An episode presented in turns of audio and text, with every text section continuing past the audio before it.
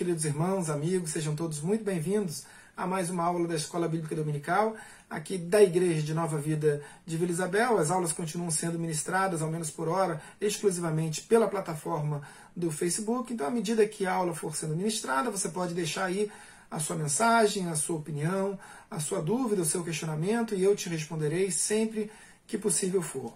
As temáticas, a temática de cada aula é sempre de escolha da igreja, da própria igreja.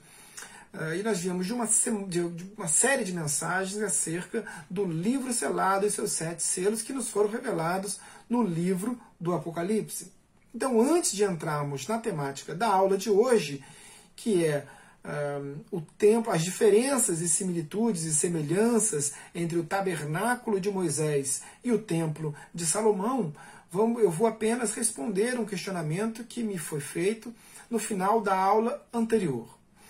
E o questionamento é o seguinte: missionário, é, por que, que você disse que a batalha final vai acontecer em Jerusalém, se a Bíblia diz que a batalha final é a batalha do Armagedon, e, portanto, no Vale do Megido, ali uh, norte, noroeste uh, do Estado de Israel?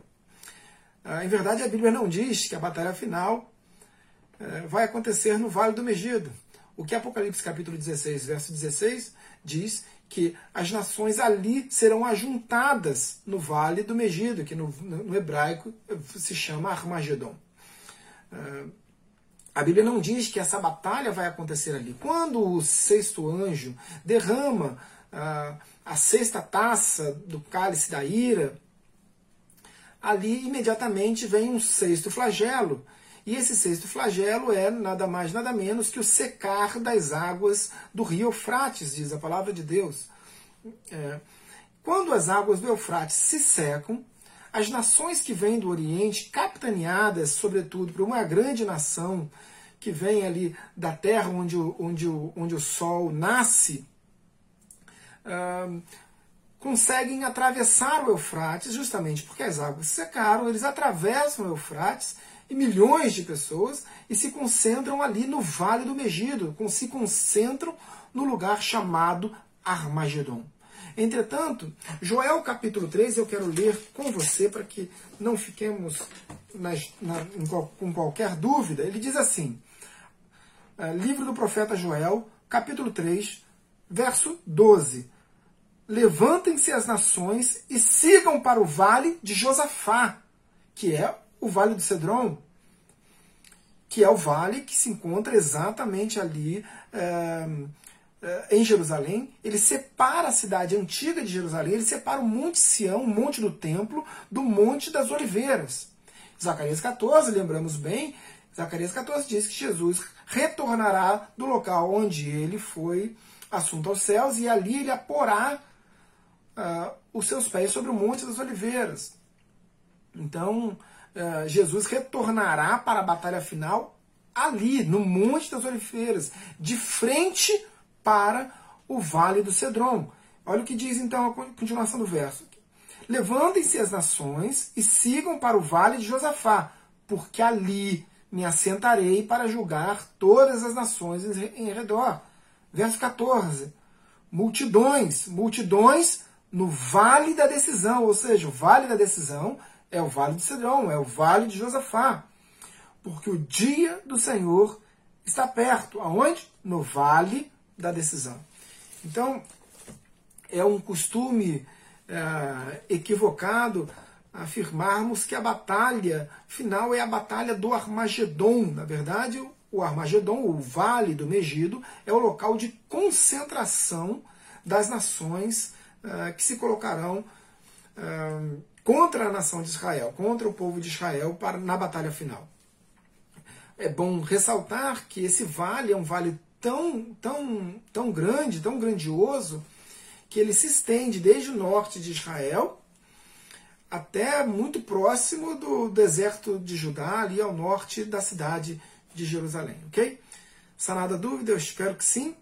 Mas então vamos continuar com a aula de hoje. A aula de hoje vai falar sobre as diferenças e similitudes do tabernáculo de Moisés, da, da, da revelação dada a Moisés do tabernáculo eh, no Monte Sinai, no monte, na cade, nas cadeias de montanhas do Sinai, ali no Monte Horeb, uh, e as diferenças em relação uh, e até as similitudes, que na verdade há mais semelhanças do que diferenças entre uh, o tabernáculo e o templo sonhado por Davi, projetado por Davi uh, e construído por seu filho, pelo rei Salomão. Ok? Uh, enfim, vamos inicialmente à leitura da palavra de Deus, que é o, o primeiro verso da Bíblia que fala sobre o tabernáculo, porque eu vou apresentar por ordem cronológica primeiro o tabernáculo, para depois, quando a gente compreender bem o tabernáculo e os elementos que compõem ali o tabernáculo, a gente passa então para o templo, uh, templo de, de, de Salomão, o templo de Davi. Ok? Vamos à leitura da palavra de Deus. Êxodo capítulo 25, verso 1 e 2. Assim diz a palavra do Senhor. Disse o Senhor a Moisés: Fala aos filhos de Israel que me tragam oferta de todo homem cujo coração o mover para isso. Dele recebereis a minha oferta. Passa para o verso 9. Segundo tudo o que eu te mostrar, modelo do tabernáculo e para modelo de todos os seus móveis, assim mesmo o fareis. Então, a fim de fazer velar a sua própria palavra, como ele diz, como o Senhor diz através da boca do profeta Jeremias, Jeremias capítulo 1, verso 12, Deus vela pela sua palavra para a cumprir. Então, à medida que Deus uh, estabelece o projeto da criação uh, da Mishkan, do tabernáculo, para o povo de Israel, Deus estava fazendo cumprir a sua palavra, a sua palavra profética, Uh, e talvez para Israel, para a nação de Israel que estava passando ali, uh, que havia acabado de ser liberta de um cativeiro que durava que durara 430 anos, desses 430 anos, efetivamente 400 como escravos, depois de passar uh, pelas, pelas pragas, depois de transpassar o Mar Vermelho e agora se encontrar no deserto, Deus chama Moisés para o Monte Sinai. E ali eh, Deus diz para Moisés para descalçar as suas sandálias, porque aquele lugar era santo. Não, aquele lugar efetivamente não era santo, aquele lugar estava santo, porque Deus estava naquele lugar. Então a santidade não era inerente, não era intrínseca ao Monte Sinai, mas sim ao Deus que estava estabelecido naquele momento no Monte Sinai. E isso é muito importante para compreendermos uh, o tabernáculo, o projeto de Deus para o tabernáculo. Porque, em verdade, o que Israel pensava, o que a nação de Israel que se encontrava ali uh, no deserto pensava era que o grande projeto de Deus para eles era chegar, fazê-los chegar à Terra Santa, à Terra Prometida. Né? E na verdade não era esse o grande projeto de Deus. O grande projeto de Deus era fazer cumprir a sua palavra que ele havia dito através é, da boca do profeta Abraão. Gênesis capítulo 12, verso 3.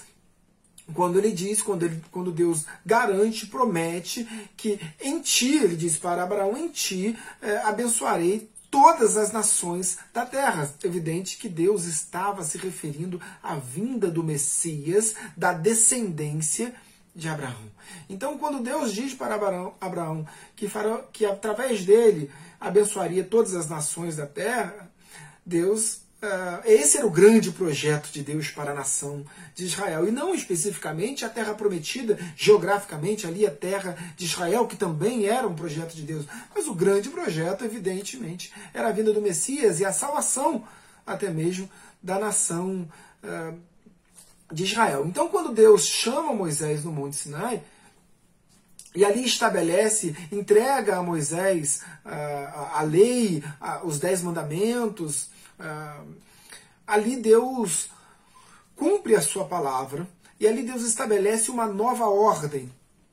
Ele diz: olha, agora nós, esse, essa nação vai viver com uma espécie de, de anfictionia, de, de um, um, culto central a Deus, e, e, e, as tribos ficarão ao redor desse templo, né, dessa, desse, desse tabernáculo. Ocorre que Deus estava fazendo a nação de Israel perceber que tudo que está inerente a este tabernáculo, e é isso que nós precisamos compreender, tudo, absolutamente tudo que diz respeito a este, tabernáculo, aponta para Deus, aponta para Cristo, aponta para a vinda do Messias. Essa é a grande mensagem do tabernáculo. O tabernáculo, quando Deus revela a sua palavra e, e, e revela o projeto do tabernáculo, Uh, ele estava dizendo que, olha, aonde você estiver, eu estarei contigo. Por quê? Porque você vai velar e vai, e vai levar a minha palavra, e a minha palavra que traz vida. Né? Então, vamos pontualmente, nessa imagem que você está vendo aí acerca do tabernáculo de Moisés, ver que é algo uh, não muito requintado, é algo simples, né?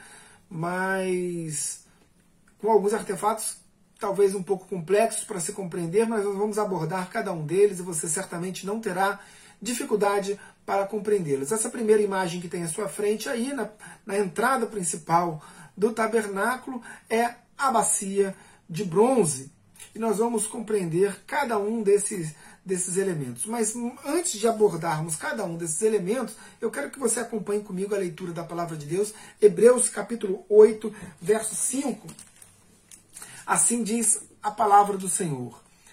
As quais ministram em figura e sombra das coisas celestes, assim como foi Moisés divinamente instruído quando estava para construir o tabernáculo. Pois diz ele: Vê que faça todas as coisas de acordo com o modelo que te foi mostrado no monte. Passa para Hebreus capítulo 10, no verso 1, diz assim: Ora, visto que a lei tem sombra dos bens vindouros, não a imagem real das coisas. Nunca, jamais pode tornar perfeitos os ofertantes, com os mesmos sacrifícios que ano após ano, perpetuamente, eles oferecem. Esse texto é muito, é muito enriquecedor e ele torna claro para a gente que aquilo que acontecia no passado apenas era uma sombra das, do cumprimento das promessas de Deus.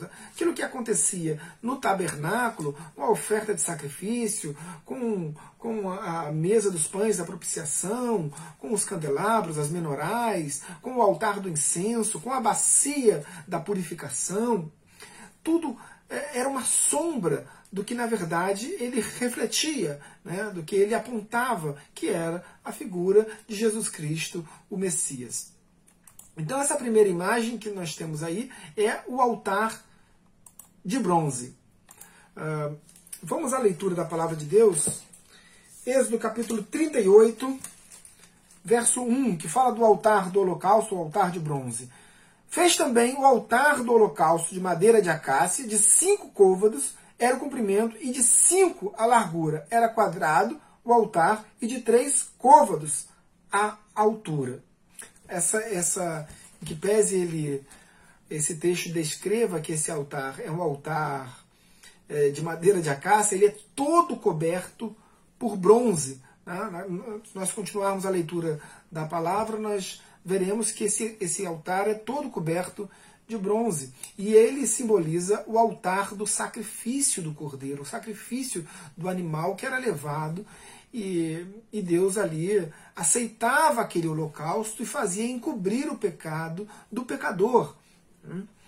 Mas é, isso no tempo da antiga aliança, no tempo da lei mosaica, da lei estabelecida ao povo de Israel. Nós vivemos sob a, sob, sob a nova aliança, sob o período da graça, e não mais sob o período da lei mosaica. Então, no período da graça, na, na visão de João Batista, em João capítulo 1, verso 29, depois de João uh, ter sido exortado, admoestado ali pelos, pelos judeus que desceram de Jerusalém ao, para encontrar-se com João, questionando por que, que ele batizava nas águas do Jordão. Então, no dia seguinte, João capítulo 1, verso 29 diz assim: No dia seguinte, viu João a Jesus, que vinha para ele e disse: Eis o Cordeiro de Deus, que tira o pecado do mundo. Agora não mais o pecado é encoberto, agora o pecado é totalmente retirado. Agora o, pecador é remido, o pecador é santificado, porque Deus levou seu Filho único na cruz do Calvário para morrer por nós. É o sacrifício vicário, substitutivo, perfeito. Então, aquele altar da, de, de, da madeira de acácia coberto, totalmente coberto por bronze, ele também apontava para o sacrifício de Cristo na cruz do Calvário. Okay? O segundo elemento, na sequência aí do, do, do tabernáculo, porque era uma sequência, tá? Era uma sequência. Quem podia entrar no tabernáculo? Somente os sacerdotes. Inclusive no santo lugar. Somente, é, ou seja, dentro da, da tenda, somente os sacerdotes. Existe um lugar específico, nós vamos ver isso mais à frente, dentro da tenda, que é o chamado Santíssimo Lugar, ou Santo dos Santos, ali somente o sumo sacerdote, e ainda assim, no dia da expiação, uma vez por ano. Então vamos ao segundo elemento ali na sequência, na ordem em que o sacerdote passa entrando ali pelo, pelo, pela entrada principal do tabernáculo. Então o segundo lugar é a bacia de bronze, e diz assim o texto, Êxodo capítulo 38, verso 8. Fez também a bacia de bronze com o seu suporte de bronze, dos espelhos das mulheres que se reuniam para ministrar à porta da tenda da congregação.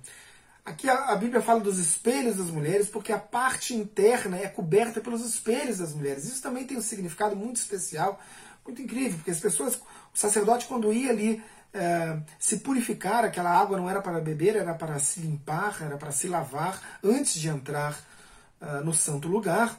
Ele se olhava, era o espelho que ele refletia ali, refletia basicamente a sua impureza, os seus erros, né?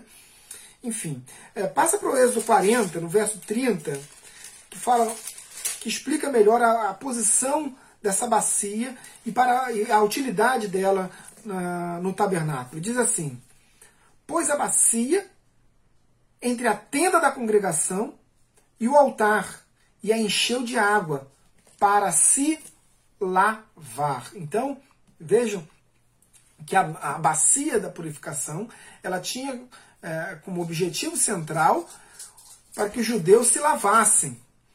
Okay? Então não, não, não era uma, não é, aquela água que era depositada ali não era água para se beber, mas sim para que os judeus pudessem se lavar. Vamos fazer uma analogia então, porque essa bacia também apontava para Cristo. Veja o que diz João capítulo 13, verso 8. João capítulo 13, verso 8. Assim diz a palavra do Senhor. Disse-lhe Pedro: Nunca me lavarás os pés, respondeu-lhe Jesus. Se eu não te lavar, não tens parte comigo. Ou seja, naquele momento da cerimônia do lava-pés, onde Jesus ah, decide por lavar os pés dos seus discípulos, num ato absolutamente simbólico e muito rico, muito profundo, João questiona, Pedro questiona Jesus e diz, Senhor, o Senhor eh, não vai nunca, nunca que vai lavar os meus pés. Não admitiria isso, hipótese alguma. E aí Jesus disse para Pedro assim: Olha, se eu não lavar os seus pés, não terás parte comigo. Ou seja, se eu não te purificar, se eu não te limpar, eh, você certamente não terá parte comigo. Então Pedro diz assim: Ah, então não, lava só os pés, não, lava minhas mãos, a cabeça, lava tudo. É, então aquela bacia da purificação do tabernáculo também era uma bacia, também era um elemento do tabernáculo que apontava para Cristo. Okay? Entrando então no tabernáculo, entrando na tenda do tabernáculo, do lado direito nós temos a, a, a mesa da, da, da, dos pães da propiciação. Os pães, 12 pães, asmos, ou seja, pães. Feitos sem, sem o fermento, nós entendemos toda a cultura judaica, o fermento simboliza o pecado. Nós é, rememoramos aqui que os, os, judeus, na festa da Páscoa, eles também retiram o fermento dos pães, retiram o fermento de toda a casa, na verdade, porque eles apresentam, eles têm a ideia de que, é, e conceitualmente isso é muito rico, porque é mais ou menos assim: um pão sem fermento, um pão com, com fermento, quando a gente leva ele ao forno, ele cresce. É o mesmo peso, é o mesmo pão, mas ele, tá, ele, ele cresce, ele fica bonito. Mas na verdade por dentro ele está vazio, ele está oco, ele está. Né, é, só, é só aparência. Né? O pão sem fermento ele sai murcho, ele sai vazio, assim, né? né? mas ele é um pão verdadeiro, porque ele, ele representa exatamente aquilo que ele, que ele é, que ele demonstra ser. Então é um pão verdadeiro, é um pão, não é um pão inchado pelo pecado. Né? Pois bem, ali dentro do, do, do tabernáculo, no lado direito, tem uma mesa com 12 pães. E por que 12 pães? Porque representa as 12 tribos de Israel naquele momento, que eram a, a, aqueles que, que, participavam da ceia do Senhor ali na, uh, no tabernáculo, evidentemente. Tá? Vamos à leitura da palavra de Deus, Êxodo capítulo 37, verso 10, por gentileza. Êxodo 37, verso 10, diz assim a palavra do Senhor. Fez também a mesa de madeira de acácia. Tinha o comprimento de dois côvados, a largura de um côvado e a altura de um côvado e meio. Uh, essa mesa também era de madeira de acácia, diferentemente da, do altar do sacrifício, essa mesa era toda coberta de ouro. E também temos uma analogia em relação ao, à figura de Cristo, porque, como eu disse e volto a, a rememorar-lhes, todos e absolutamente todos os elementos que compõem uh, o tabernáculo apontam para Cristo. Até mesmo uh, os, os, ganchos que prendiam a lona no chão né, da, da, daquela, daquela tenda. Tá? Então, João capítulo 6, acompanhe comigo, João 6, capítulo 30, João capítulo 6, versos 33 a 35. Diz assim a palavra do Senhor. Porque o pão de Deus é o que desce do céu e dá vida ao mundo. Então lhes disseram: Senhor, dá-nos sempre desse pão. Declarou-lhes, pois, Jesus: Eu sou o pão da vida. O que vem a mim jamais terá fome, e o que crê em mim jamais terá sede. Então Jesus, depois de multiplicar os pães e peixes, depois de andar sobre as águas, e, e a partir dali uma multidão começa a seguir Jesus, e Jesus diz para algumas daquelas pessoas: Olha, vocês estão me seguindo porque eu lhes dei o alimento, eu lhes dei o que de comer. Né? Então algumas pessoas viraram para Jesus e falaram assim: Olha, mas Moisés nos deu o maná dos céus. Jesus disse assim: Olha, não foi, em verdade não foi Moisés que lhes deu o maná, foi o meu Pai que está no céu. Jesus diz: Olha, eu sou o pão da vida. Quem vem a mim, quem, quem, quem se alimenta da minha palavra, jamais terá fome. Né? Jesus estava se colocando como o alimento eterno, né? explicando para aqueles que estavam seguindo, que estavam ali em busca de um alimento físico. Jesus, olha, eu sou o alimento eterno. Quem se alimenta de mim, quem se alimenta da minha palavra, jamais terá fome. Então, naquela, naquela situação do tabernáculo, Jesus também, além de representar o pão né, o alimento eterno, o alimento espiritual, ele também se representava a mesa que sustenta o pão. Né? Ali dentro do santo lugar, lembrando que o, o tabernáculo, o santuário do, do, tabernáculo é dividido em dois cômodos. O primeiro é o santo lugar e o segundo o santo dos santos, ou santíssimo lugar. Nós ainda estamos nesse primeiro cômodo. Então, se do lado direito tem a mesa com os pães da propiciação, do lado esquerdo tem um candelabro, uma, o que os judeus chamam de menorá ou candeeiro. Nós rememoramos que na visão de João no Apocalipse, eh, Apocalipse capítulo 1, João tem aquela visão uh, de Cristo glorificado, e aquela visão de Cristo glorificado se dá entre os candeeiros. E ali o próprio texto da Revelação diz que os candeeiros representam as igrejas, as sete igrejas ali uh, João vê sete candeeiros. Pois bem, vamos ao texto sagrado, Êxodo capítulo 25, versos 31. Verso 31, Êxodo capítulo 25, verso 31, assim diz a palavra do Senhor. Farás também um candelabro de ouro puro de ouro batido se fará este candelabro, o seu pedestal, a sua haste, os seus cálices, as suas maçanetas e as suas flores formarão com ele uma só peça. Verso 37. Também lhes farás sete lâmpadas, as quais se acenderão para alumiar de fronte dele. É claro que as lâmpadas aqui são, são, são alimentadas. É,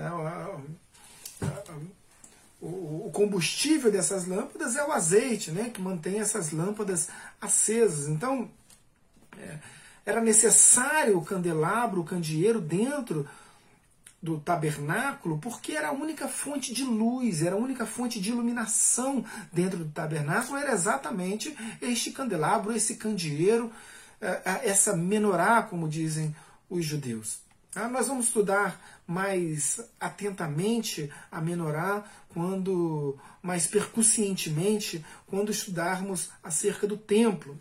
Por enquanto vamos de maneira mais perfunctória, mais superficial, para que a gente não tenha nenhuma dificuldade de compreensão. Claro que cada um desses elementos tem uma profundidade é, incrível e a gente precisaria e nós demandaríamos muito mais tempo do que temos disponível para, para, para analisar cada um desses elementos. Pois bem, em João capítulo 9, versos 4 e 5, depois de Jesus. É, vamos, vamos, vamos comigo na leitura da palavra de Deus. João capítulo 9, versos 4 e 5. Nesse momento, Jesus estava curando um cego de nascença. E aí ele diz assim: Olha, é necessário que façamos as obras daquele que me enviou, enquanto é dia, a noite vem, quando ninguém mais pode trabalhar. Verso 5: Enquanto estou no mundo, sou a luz do mundo. Então Jesus também é representado através da luz ali daquelas, da, daquela menorá, daquele, daquele candeeiro. Lembrando que não, há, não, não havia entrada de luz é, natural dentro do, do tabernáculo. Tabernáculo era totalmente fechado. Então, Jesus era aquele candeeiro, né, representando Jesus, era a única fonte de iluminação, de luz para os sacerdotes quando eles entravam no santo, no santo lugar. Ok? É, eu me recordo também de uma passagem do Evangelho de Lucas, capítulo 2, quando Jesus é levado ao templo para a sua apresentação pela primeira vez, quando Jesus é apresentado no templo, Simeão pega Jesus no momento da apresentação, levanta Jesus, eu imagino ele levantando Jesus, a Bíblia não diz que ele levanta Jesus, mas era o momento da apresentação. Né? E, e Simeão diz assim, dentre outras palavras, ele diz: luz para a revelação aos gentios e para a glória do teu povo de Israel. Então, é, Jesus mais uma vez é apresentado como a luz do mundo. ok? Dentro desse santo lugar, então, temos mais um elemento uh, que é o altar do incenso.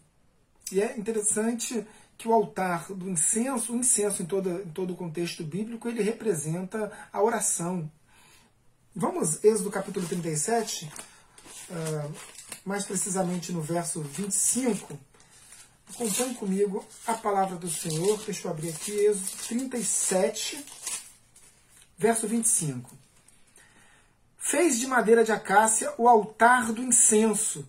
Tinha um côvado de comprimento e um de largura, era quadrado, e dois de altura. Os chifres formavam uma só peça com ele. Então, o último elemento dessa parte, deste cômodo do, do tabernáculo, era o altar uh, do incenso. Lembrando que em Apocalipse capítulo 5, verso 8, é, nós estudamos esse texto quando estudamos uh, o livro selado dos sete selos.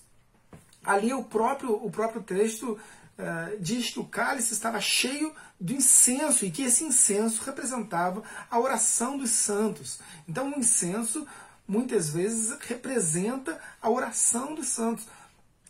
O apóstolo Paulo sempre também fez, uh, também fazia essa, essa analogia, dizendo que clamava e esperava que Deus recebesse a sua oração, ou a sua oferta, o seu, a, o seu relacionamento com Ele, através do incenso, e que, essa, e que esse incenso, e que essa oração fosse recebida pelo Pai como um aroma suave se achegando às suas narinas.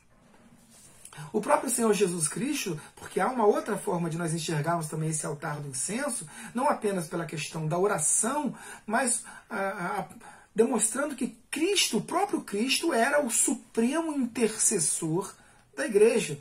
Porque na oração sacerdotal, João capítulo 17, mais precisamente no verso 20, ele diz assim: Não rogo somente por estes, ou seja, os, os, os discípulos daquele momento, mas também por aqueles que vierem a crer em mim por intermédio da sua palavra. Aqueles quem eram? Somos nós, aqueles que, que vieram a crer em Cristo, nós que nos convertemos em Cristo. Pois bem, antes de encerrarmos a aula de hoje, eu sei que não vai dar tempo para a gente ver tudo, mas tem um último elemento que eu acho riquíssimo e é muito importante, que não é um elemento nem do santo lugar e nem do santíssimo lugar, mas é exatamente o elemento que separa os dois uh, um véu azul do, do, do, que tem dentro do tabernáculo. Essa imagem do tabernáculo demonstra, mostra um véu azul de entrada e tem um véu azul no meio do tabernáculo que separa aí os dois cômodos. Nós vemos aí no primeiro cômodo, tem do lado direito a mesa com os pães da propiciação, do lado esquerdo a menorá, logo à frente o altar do incenso, e antes de entrarmos no Santíssimo Lugar, onde tem ali a Arca da Aliança, a Arca do Testemunho, nós temos aí um, um véu azul. Esse véu desenhado ali demonstra também, se você prestar atenção, não sei se você vai conseguir enxergar, ali tem o leão da tribo de Judá, que também aponta para Cristo. Né? Vamos ler o texto sagrado, Êxodo capítulo 26, mais precisamente no verso 33, assim diz o texto. Pendurarás o véu debaixo dos colchetes e trarás para lá a arca do testemunho, para dentro do véu. O véu vos fará separação entre o santo lugar e o santo dos santos. Então, uh, o véu fazendo separação entre o santo lugar e o santo dos santos. O véu é o caminho que nos leva a Deus, porque ali a arca da aliança representa o próprio Deus o próprio Senhor Jesus Cristo, quando ensinando a, a, Tomé, seu filho na fé, ele diz assim: Tomé, meu filho, eu sou o caminho, a verdade e a vida. Ninguém vem ao Pai senão por mim. João capítulo 14, verso 6, um texto bastante conhecido. O, o próprio apóstolo Paulo também, ensinando também a, a, a seu filho na fé, Timóteo, ele diz lá em 1 Timóteo capítulo 2, verso 5, só há um Deus e um mediador entre Deus e os homens, Cristo Jesus, homem. Em Marcos capítulo 15, verso 37 38, ah, assim diz a palavra do Senhor. Mas Jesus, dando um grande brado, expirou, e o véu do santuário rasgou-se em duas partes, de alto a baixo. Então Jesus ali na cruz do Calvário, quando diz tetelestai, quando ele dá o seu último é, é, expiro de vida, suspiro de vida, ele e entrega o seu espírito, ali diz a palavra do Senhor que o véu do santuário fora rasgado de cima a baixo. E não de baixo a cima. Por que não de baixo a cima? Porque não, não tem a ver com uma ação humana. É uma ação ah, exclusivamente divinal. Então o véu fora rasgado de cima para baixo, nos permitindo o livre acesso ao Pai. Se antes o acesso a Deus, o acesso ao Santíssimo Lugar, ou o Santo dos Santos, se dava exclusivamente através do sumo sacerdote, hoje Deus nos transforma em sacerdote, Deus nos chama de sacerdote e nos permite o livre acesso a Ele através das nossas orações. Amém? Uh, vamos ficar por aqui. Na semana que vem a gente adentra melhor ao Santo dos Santos, ao, ao Santíssimo Lugar, estudamos. Uh, um pouco mais sobre a arca da aliança, ou arca do testemunho. Amém? É, eu espero que vocês tenham gostado da aula de hoje. Eu sei que é uma aula também complexa, mas a Escola Bíblica Dominical existe para isso, para que a gente consiga é, se aprofundar um pouco mais no conhecimento da palavra de Deus e esse conhecimento nos faz mais fortes, nos faz mais firmes na fé que professamos. É, então, Desejo a todos um excelente domingo na presença do Senhor. Lembrando que domingo é, é, dia do Senhor, domingo é dia de oração, domingo é dia de relacionamento com o Pai, é dia de crescer no conhecimento da palavra. Uh, vamos orar e pedir a, a, Deus que nos guarde nesse momento e que, e que derrame unção sobre a vida do pregador da palavra, o nosso pastor, pastor Alexandre Gama. Amém? Feche seus olhos, oremos ao Senhor. Pai amado, Pai bendito, obrigado, Deus pela tua presença em nós, Pai. Obrigado, Deus, porque o véu do santuário foi rasgado de cima a baixo. Obrigado, Deus, porque nós temos livre acesso a Ti, Pai. Obrigado, Deus, porque nós não precisamos de intermediários, nós não precisamos de intermediadores. Nós temos um mediador entre Deus e os homens, Cristo Jesus, que teve o seu sangue derramado na cruz do Calvário para que o véu do santuário fosse rasgado de cima a baixo. Obrigado, Deus, porque o Senhor recebe a nossa oração como um aroma suave se achegando às suas narinas. Obrigado, Deus. Guarda-nos debaixo da tua destra fiel, debaixo da tua palavra, guarda-nos com o teu sangue. É, derrama unção sobre a vida do nosso pastor, o anjo da igreja, a liderança que o Senhor colocou sobre as nossas vidas. Oramos em nome de Jesus. Amém e amém. Deus te abençoe, Deus abençoe a todos. Até domingo que vem. Fique na paz. Tchau, tchau.